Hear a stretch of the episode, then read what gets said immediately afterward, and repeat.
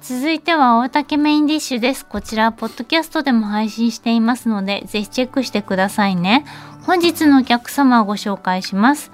東京都立大の教授を務められています、社会学者宮台真司先生ですで宮台先生は2ヶ月ぶりのご登場で大竹さんも前回は風邪で休まれたので4ヶ月ぶりで私はなるんですね2月以降10ヶ月ぶりで。ああなるほど。というわけでいろいろありまして、今日めっちゃ久々、はい。えでも本当におーめでとうございます。ありがとうございます、じ事前にいろいろお話しされたいことが書いてありますから、まあ、どれをとっても貴重なんですけども、今日はどんなお話を、いろいろありはいます、うん。政治と金について、うん。はい。田中角栄に触れながらねちょっはいとそれも5分ぐらいで喋れると思うんです、マックス・ウェーバーっていうね、まあ、今から100年以上前の社会学者が、はい。あの政治と金の問題についてこう言ってるんですね。あの、金のために政治をするやつと、あの政治のために金を使うやつを、まあ、区別しろっていうことなんですよね。でもちろんですね金のために政治をするやつはただのクズです。それに対して、あの政治のために、例えば自自分が持っている金を惜しみなく使う存在は、むしろいい政治家なんだ。ほだってそうですよね、蓄財しないで、う、うん。もう全部金を使っちゃうわけだからね。はいはい。であのさらに あのこういうことも言っている。例えば金を渡す時にね、えこれを渡す代わりにこれをしろっていう場合には、これ買収なんですよね、まあ、贈賄はい。と言います、え田中角栄はあそのやり方はしていない、田中角栄はどうかこの金を受け取ってくれっていうふうに頭を下げて、うん。えー受け取ってもらうんですね。はい。で何をしろということは一切言わない。うん。でそれで何が生じるのかっていうと、はい、これ人類学の概念。ギフト贈与はい。ドイツ語でギフトって毒、つまり重荷っていう意味なんですよね。そう恩を感じる。重荷を感じて、はい。大将のためになんとか頑張ろう。つまり力が湧くんです。贈与は力が湧くんですね。で田中角栄はそういう政治家であの僕の父もですね、あのまあ大企業のまあなんて言うんだろう経営陣にいましたけれども、田中角栄にやっぱ会ったことがあって、えーもちろん記憶力がすごい、えー要するに会う人の、うん奥さんび入院して大変になったんだねみたいなことも全部、はいはいメモも何も見ずに覚えているので。分かってるんですねそうなんです。で、この人はすごい、この人についていこうというふうに思わせる力があった。なるほど、で、さて、今の政治と金って何なのっていうことだしですよね。で、それをベースに、つまり、田中角栄が、えー象徴するようなマックス・ウェーバーの言う、まあ、いいお金の使い方っていうのがあるのかどうか。で、さらに、あの、お金はね、あの人を買う、人を道具にする、俺の道具として動けっていうためにも使えるけれども、そうじゃなくて相手に、この人のためなら何でもするぞっていうふうに、えーまあ、ロイヤリティ忠誠心、あるいは力ですよね、それをジャッキ、えーするために、まあ、贈与ギフトとして使うこともできるっていう。使えとは言わない、そう、一切言わない。言わない。それが田中角栄の凄さでしたね、なるほど。あともう一つだけね。これもマックス・ウェーバーの言っていること、うん。政治家とお役人さんは、えー最終的にまあハルマゲドン、えーつまり最終戦争を行いうるような敵対する存在である、なぜかというとまずお役人さんは、予算と人事の最適化を目指す動物。これはマックス・ウェーバーの言い方なんですね、つまりポジションを上げよう、えー自分の裁量権をより増やそう。とこう考えているわけだが、その行政官僚の、えー行動の根拠は全て法的枠組みなんですよね。はい。プラットフォームがもう決まっているからやってるわけです。ところが政治家はその法的な枠組みプラットフォームを変える力を持つので、えーまあ例えば、行財政改革、まあ、行政改革と称してね、えーキャリア官僚の人事登用の制制度を変えるとかってあり得るわけ、はいあの日本の行政官僚特にキャリア官僚ってもう世界でも圧倒的に学歴が低いんですね、で東大の学部卒で、えー法学部出てよくなんだろうが行政官僚になるなんていうのはねあの先進国には全くありえないんですよ。で他の国では修士どころかまず博士を取る。ドクターのディグリーを取ってでそれで役人になる、で日本はそそれだけじゃなくて2年ごとに大体配置転換とかあって、専門性が全然養われない、だから本当にまあパーっていうのは言っていいのかな、ダメな人たちが行政官僚をやって法律を作っまあ、つまり法律文書を書いているっていうね、もう本当にそれは昔からですか？昔からそうです。ただ昔はね、大学に行く人がすごい少なかったでしょ、はい。段階の世代だって10%台しかいなかったわけだからで今は半分超えてますよ、うん、韓国とかはもう8割ぐらいですよね。だから学卒学部卒なんていうのははっきり言うと昔の中卒レベルだというふうにえ考えていただいて構わない、っていうところにもつまりねどこに問題があるかって春巻き団の話してますけど政治家は役人たちがせっかく予算と金のゲームをしているところに「はいゲーム終了!」っていうふうに宣告してくる存在なので、そういうやばい政治家を何としてでもですねいざという時に追い落とせるようにしておく。でそのための一番大きな武器が日本で言えば政治資金規正法なんですよ。で政治についての金の使い方を事細かくえ定めれば定めるほど、いざという時に政治家を失墜させる武器が、えー官僚役人の側に生じる。これ面白いですよね。だから今回の、あのまあ要するにパーティー券収入のノルマを超えた部分を、えーまあ、要するにキックバックして裏金として試させる、これ昔からよく知られている手法なんだけど、僕の考えではこれは今要するに検察庁、えーあるいは役人側があえて残してやる抜け穴で、えーいつでも、えー政治家をこれで潰せるっていうね、そのための道具であろうというふうに思います。であの安倍政権の時にね、まあ要するに、まあ、菅官房長官がはい。いて、あのまあ簡単に言うと、えー安倍首相に忠誠を使わないとお前は降格っていうふうにして、どんどん、えー優秀な官僚が、あの日の目を見なくなってね、はい。でその結果もう安倍内閣になって以降ますます我々の実質賃金は下がり、で日本はもうね全てにおいてだって安倍内閣の期間、まあ、2015年に平均賃金韓国に抜かれたんですね、はい。まあ、トンマなエコノミストが名目で額面で上がってるけどバカでね、何がバカなのかっていうと、3%給料上がりましたとか言ってるんでしょ、でもあのいわゆるですね僕たちの日常の光熱費とか家賃とか、はい。食料品5%以上なんです、はい、そしたら額面で上がっていても、はい、購買力は下がってる。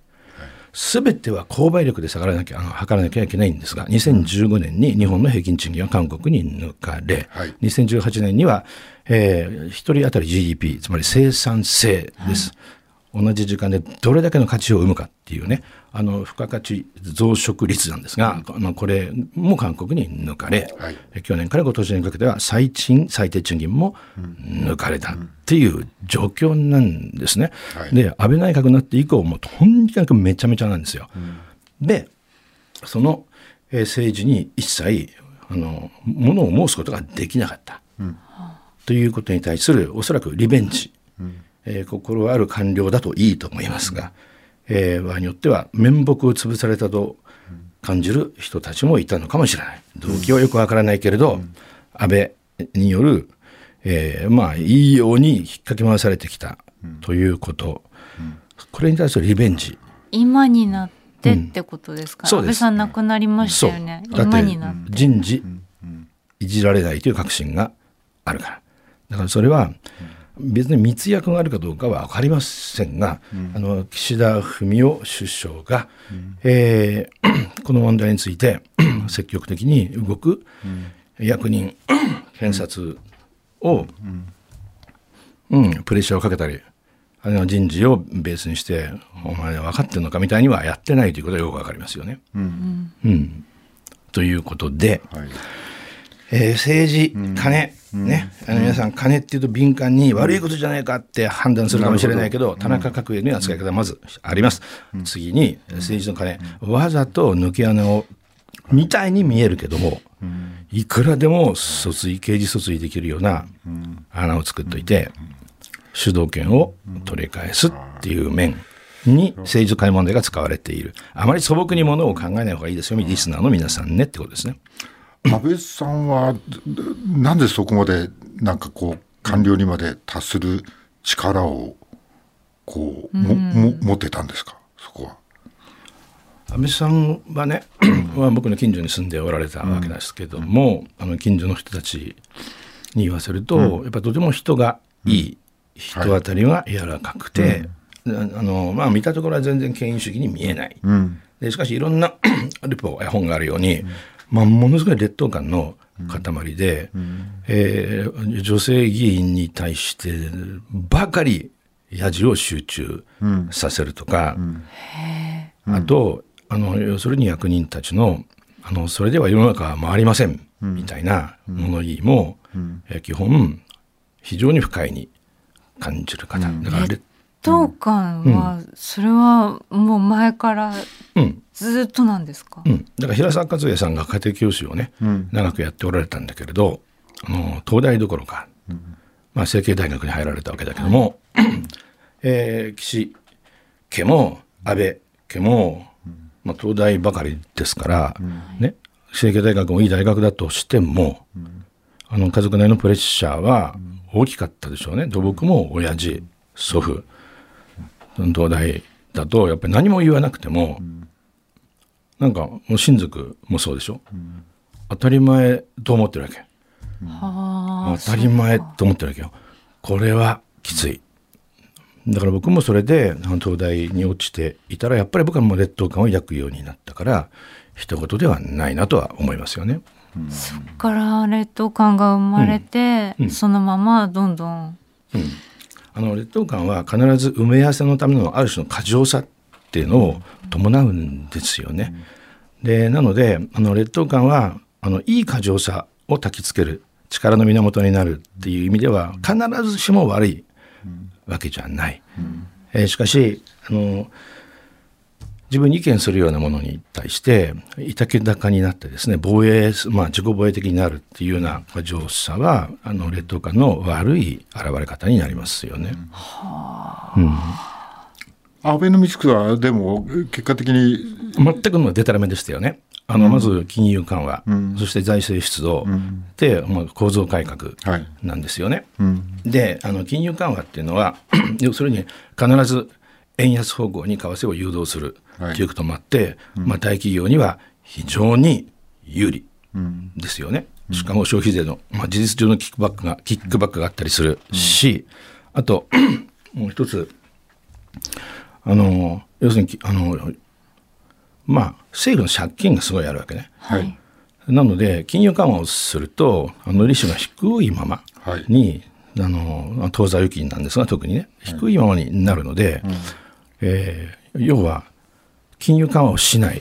状態に比べると借金が増えないっていうメリットもある。ね、でこれも、あの事実上、えー国民の生活を支えるどうのこうのい以前に、まあ、大企業を支え政府を楽にするっていうことですね。で次にえーあのいわゆる財政出動っていうですね、まあ、ケインズ主義的なものなんだけど、でこれは必要があろうがなかろうがですね、まあ、リニアを通すとかオリンピックやるとか、えーそういうふうにして金を使う。で上からねつぎ込んで末端には2割しかいかなくてあとは中抜き中抜き中抜き。だとしても、あの結局金は社会に回ってるからいいやっていう考え方をする。中抜きがあったとしてそもそれはくるくる回っているってで動いてお金が動いていく。そう。ところがね、なぜ日本の生産性がこんなに低いのか構造改革がつまり産業構造改革がないからなんですよ。はい。例えば GAFA 的な、まあ、ユニコーン IT 企業って日本にありますか？一個もないですよね。中国、フワウェイ、えー西側にはあんまりないけど、西側っていうのは G7 含めて今どんどんどんどんちっちゃい規模になってるんで、はい。経済規模もね。だからアフリカなどを中心として、まあ、いわゆるデベロッピング途上国うん。には、まあ、ファイベイの、まあ、いわゆるあの例えば監視まあ生態監視テクノロジー、監視カメラその他もろもろがもうめっちゃめちゃはい。広がってる、韓国はもちろん、えー例えばサムソンと LG、ね。えー世界中の半導体のいわゆる作り手って台湾の TSMC とサムソンですからね。この2社が倒れると、半導体は全て2ナノメートル規模の半導体は全てお釈迦、日で本どうなっちゃうんですか？日本は まだ4ナノメートルも作れないという、非常に半導体後進国に落ちぶれてしまいました。ですので、ものすごい金を使ってますけど、もうそういう問題じゃないんですよ。産業構造改革をしないから、既得権益だけを温存することになる。例えば、非正規雇用もそうでしょ？はいえーネオリベじゃないんですよ。ネオリベっていうのは、えー解雇の自由化なんです、基本的には。で、その結果、企業企業別組合もなくなって、えー賃上げ闘争などをせず、少しでも給料の高いところに移動する。だからアメリカの会社では、えー自由に首切れますけど、首を首首を切られる勤労者よりも、えー自ら、えー少しでも給料の高いところに移動する人たちが2倍以上いるという形ですよね。まあ 2. いくつ対1ぐらいの感じです。ということで、あの日本の金融緩和も、えー財政出動も残念だけど、既得権益巨大企業を、でその中には政府官僚天下り先みたいなのを含めて、これを軽くするために、ねえーまあ、残念なことで法人税どんどん下げ、えー円安誘導をし、ね、で円安誘導すれば、ね、海外に日本製品が、あの額面で安く売れます。円安止まんない、ね、で売れましたか？全然円安によって海外市場が拡大したということはない。つまり単に、ね、あのバカな親がどもを甘やかしてただのボンクラになるのと同じ。これが今の産業界、まあ、既得権益で守ったがために企業は停滞して、新しい成長が全然生まれなかったと、この構造体自体を本当は動かさなくちゃいけなかったのに、そこには手を出さなかった。はい。で今のこの社会の現状がここまで落ちてきだかちゃった。らよく分かりやすいのが、あの新車に占める EV の割合、北欧はまあ9割、10割いったでしょ、はい。ヨーロッパ全体で3割ですよね、日本はまだ今年3%なんですよ、3%ですよ、はだから終わりなんです。で経産省のね統計を見ると電動車って書いてあるんですよ、そこにね、まあ、プラグイン含めたハイブリッドが入ってるんですよ、はってハイブリッドって全ての熱源エネルギー源、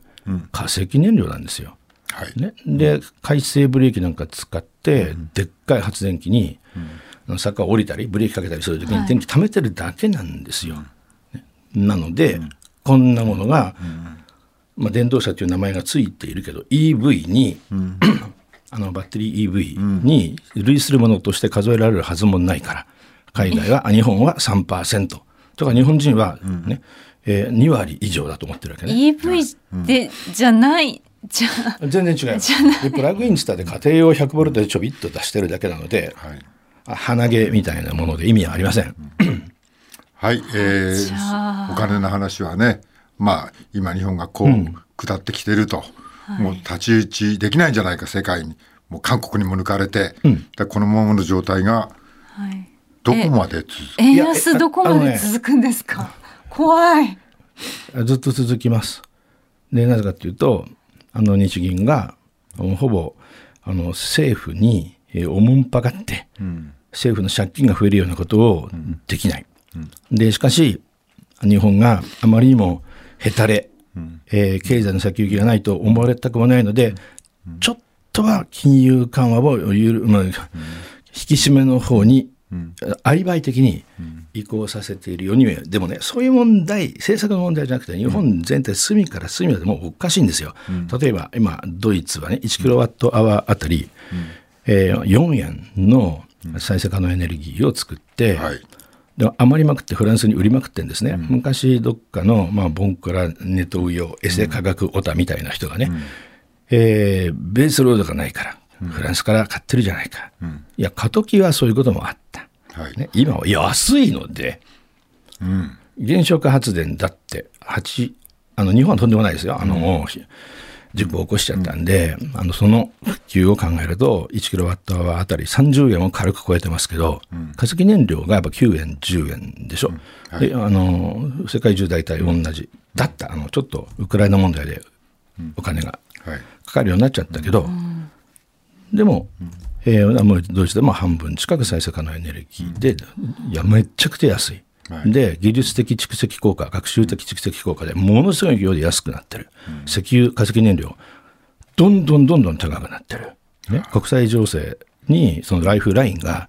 依存しちゃうからだよね、うん、であの原子力は安全装備がますます高くなってるので、うん、ますます高くなる。だから我々はエネルギーを使っている時に実はあの地域巨大、えー、独占電力会社に年貢を払っている状態です。ドイツは4円はい、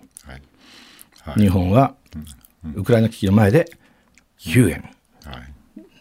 そういう中で、うん、日本は、まあ、うん、先生から言った大体資料にもあるんですけども、うん、まあ、万博とか、そういうのやろうとしてますよね。しかも結構近々やろうとしてますよね。でこういうことがその祭りにつながっていく要素とかそれからこういうことがなんかそれ日本を回していくことにつながるか。まずはまずだからそういうはずがないでしょ？はいはい。いまだに、うん、コンクリートで何か箱物を作るのに、うん、えー、オリンピックや万博を使おうとしている、あのそっちじゃないです、うん、産業構造改革っていうことを考えるのであれば例えばですね、はいうん、万博をすべてメタバース上でやるとかっていうことを考える、うん、でただのメタバースではなくてね、日本企業が開発したボディースーツなどを着てえー、実際に、まあ、トレッドミル的な、えーまあ、あるでしょ？ジムに、はい、歩いている感じとか、はい、であるいは自転車でもいいんだけど。もう全部、うん、あのあだからうちにねあのいわゆるエアロバイクがあるんですよ。今エアロバイクっていうのは ZWIFT っていうソフトがついているんですね。高いものになると。うん、でこれはマリオカートと同じように自転車をただたださエアロバイクで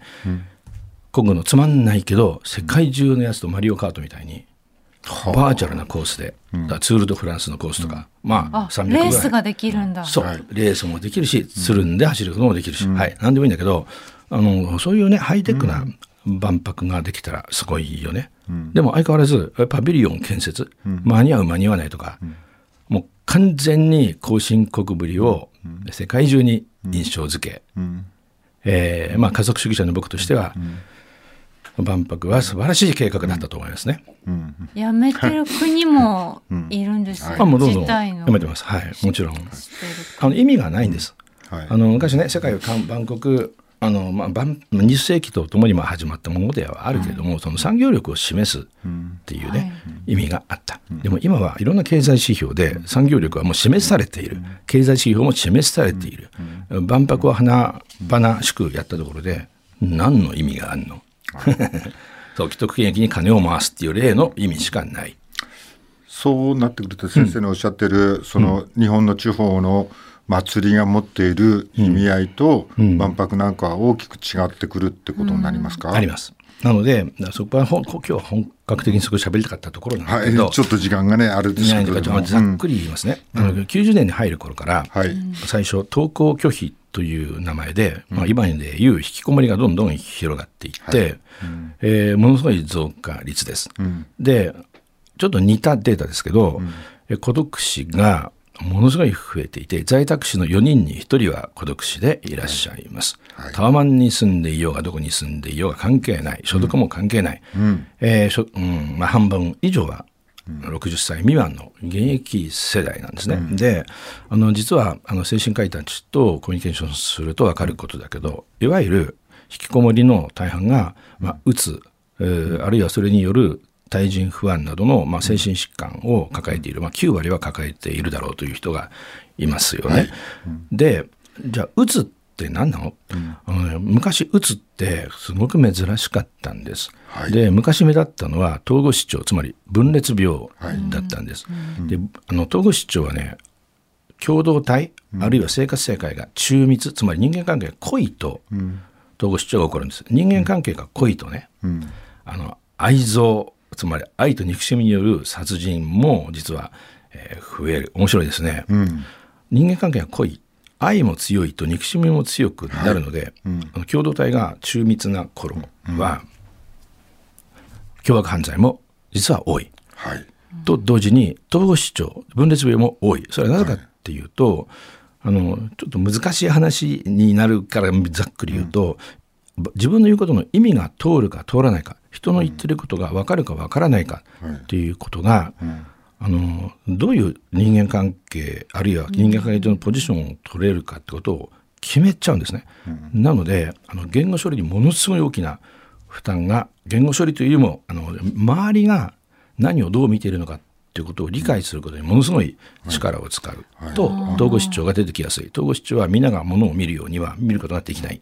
っていうね意味の変容が生じちゃうから神経症とは全く違うものなんですね。でところが共同体80年代一気にばらけました。それに伴ってあの統合失調は急激に減ってで出てきたのがうつなんですよね。で、まあ、双極性障害です正確に言うとね。でこれは一口で言うとあの双極性障害の、まあ、特に2型がものすごい多いけど、はい、ベースはうつで時折浮かぶっていうね、でまあ僕も双極性障害2型と発達障害を両方持ってるんですけれども、はい、であのこれってやっぱり時代の病でまずうつの話、はい、えー、この社会から共同体的なもの、えー、例えば友達がほとんどいなくなるとか、うん夫婦といっても愛より金、うん、まず金がベースにあってそこから愛の話をねみたいに統計的になってるんですけど、マッチングでさらにそれが加速してます。そうなるとやっぱり孤独になる。孤独になると必ずうつが増えます。当たり前のこと。それ密の社会が今とても空虚になってるっていう。だから統合失調は減った。減ったけど空虚になると孤独さが増す増力が湧かない。湧かない。そうなるとう。つを発症することが引きこもりも増える、うん、でこの動きは止まらない、うん、でちなみに、はい、あの特に2010年からね発達障害が世界中ですごく注目されてるし診断面も増えてる、うん、なぜかってこれはね、まだ誰も言ってないけど僕の仮説を言います、はい、2010年っていうと2008年スマホ元年で、うん、2010年 SNS 元年プラス、うん、コメント付き動画元年でもあります。でうちの子供たちを見ていると、あのまあ、3匹3人いるわけだけど、下に行けば行くほど、もうもうずっとスマホやタブレットを見て動画を見てますよね。であの今日は時間がないからちょっとしか言えないけど人間の視覚処理情報処理っていうのは、あの非常にあの言語的なものなんです。うん、例えば目が見えない人が、うん、えー、手術して目が見えるようにしても大体ね1週間近く見えないんです。それは何が何だっていう言葉によるラベルが貼られた輪郭がわからないんで、実際には脳に像は送られてるんですけどそれをいわゆる認識に格上げしないのね。であのそれはまあ僕アナログの LSD っていうのとかでありますけど、うん、LSD 体験やるとよくわかる。あのいわゆる